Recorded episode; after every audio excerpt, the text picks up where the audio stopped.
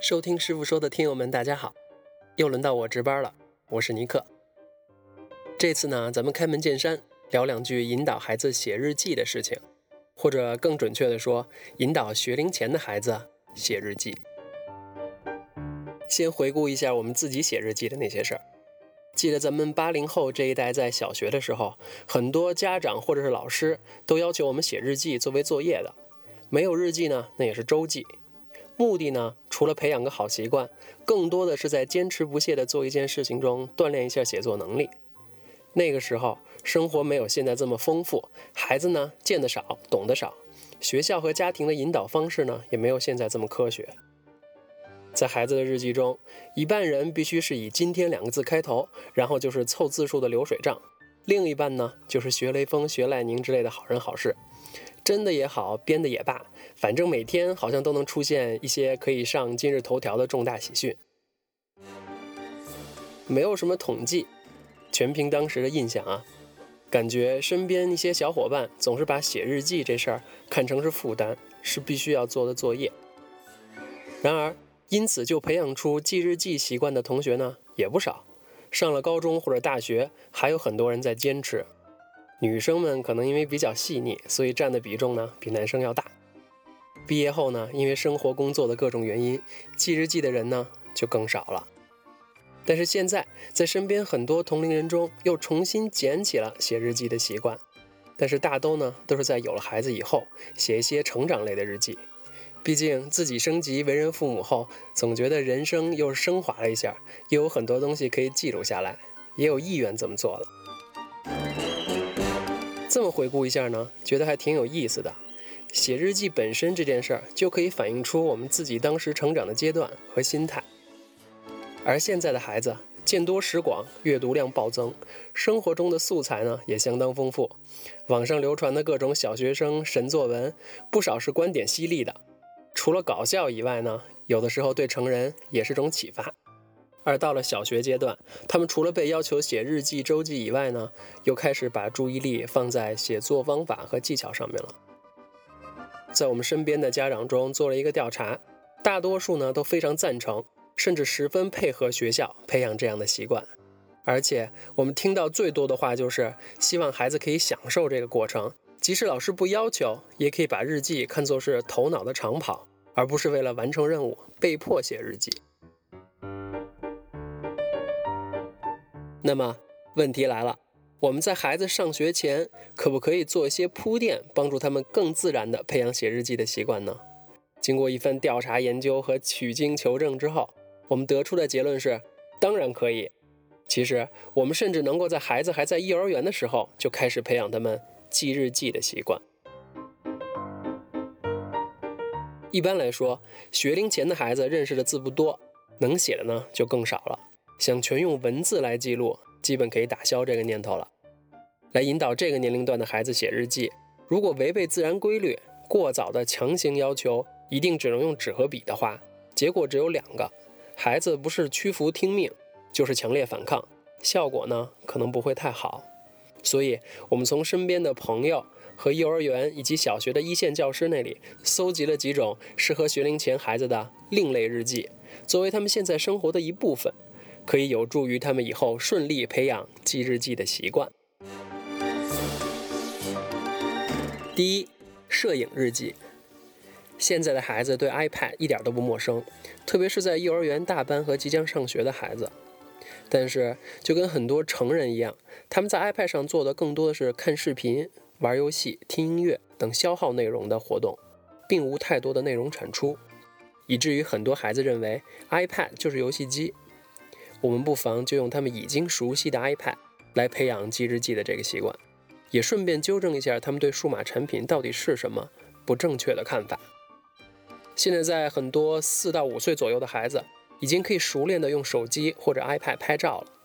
我们可以让他们每隔几天或是每周拍一些他们认为漂亮的或者是有意义的东西或者是场景，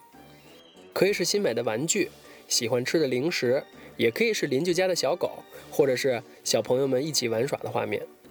在拍照的过程中呢，我们可以和他们聊天，问问他们为什么要拍这样一张照片，他们觉得什么地方最漂亮，或者是此时此刻的意义在哪里等等。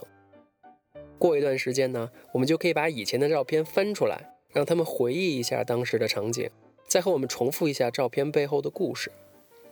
这样记摄影日记呢，有很多潜在的好处，比如可以帮助他们正确的看待数码产品、观察生活、培养审美等等。但是一定要和真的记日记一样，和孩子们约定个时间，每天还是每隔几天，还是每周末。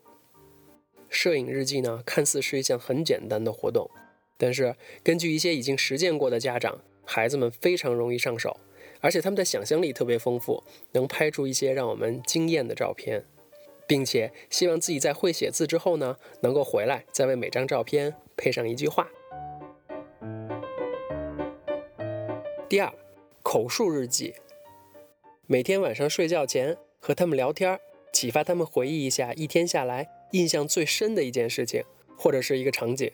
把他们的声音或者是我们和他们的对话呢录下来。其实很多家长都已经在收集孩子的声音了，但是更多的是为了自己的纪念或者是分享给家人和朋友。如果我们可以把孩子的口述或者是对话变成日记。放在每天晚上睡觉前，也就是一天结束的时候，执行难度并不是太高。每隔几天就可以把之前的日记拿出来，再放给他们听一下，和他们聊天似的讨论当天录音时的想法。孩子们从中呢能体悟到很多东西。我们在做这期节目的调查中，认识了一位小学老师，他当时在自己的孩子上学前一年，每天和他都是这样做口述日记的。我们还听了几段录音，内容不拘一格，孩子在不知不觉中呢，就培养了每天晚上可以回忆一下当天事情的习惯。第三，剪贴簿。记得我们小时候那会儿，很多人都跟父母那一代一起剪报，把报纸上有用的文章剪下来，有的时候自己还批注一段，用的好像就是那种嗯红蓝铅笔，然后再贴在一个空白的本子上。时代变了。但是道理一样，孩子将来写日记，但是现在呢，就可以从制作剪贴簿开始，也就是老外们老说的 scrapbooking。形式呢多种多样，可以是外边捡到的树叶，也可以是照片，更可以是手工课做的贴画或者是折纸。只要每隔几天把东西收集一次，然后再有逻辑、有意义的贴在一起，能够讲出背后的故事，目的呢也就达到了。我们看了很多小朋友的剪贴簿，都很漂亮。但是如果能变成每周一次的传统，平日里随时观察和收集东西，意义呢就会更加深远了。第四，家庭备忘录。每天我们都有必须要做的事情，自己有的时候呢都会写一些购物清单 （to do list） 这样的东西。我们可以把这个任务交给孩子。晚饭后和他们一起玩的时间呢，可以给他们一张纸，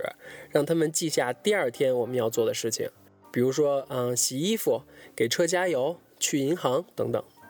在这个过程中呢，他们不能理解的事情，我们正好可以借机教给他们，比如告诉他们什么是银行、车为什么要加油等等。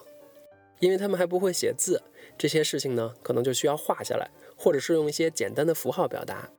加上这是全家人的事情。孩子们呢，又被赋予了一种提醒大家的责任感和成就感。执行巧妙的话呢，孩子是非常愿意承担起这个任务的。以上就是我们收集到的适合学龄前孩子的另类日记。我还想强调一下，就是根据我们的了解，赞成孩子写日记的家长大多是出于两类原因。短期来看呢，希望他们在上学后能够收集素材，提高写作。说白了就是对学业有帮助，而长远来看呢，很多家长希望写日记能成为孩子受益终身的习惯，记录下生活中的点点滴滴和内心里的酸甜苦辣，既每天都可以冥想反思，又可以翻看过去，温故知新。但是无论出于哪种目的，记日记和一般的写作呢都不太一样，因为它不求精品，贵在坚持。所以，如果您对孩子有写日记的期望，不妨在幼儿园阶段就把它作为孩子生活的一部分，慢慢的引导他们，不求能读会写，但求每日或者是每周留下一些回忆。好，以上就是这周的师傅说，别忘记关注我们的微信公众号，收听更多的节目。我是尼克，我们下周再见。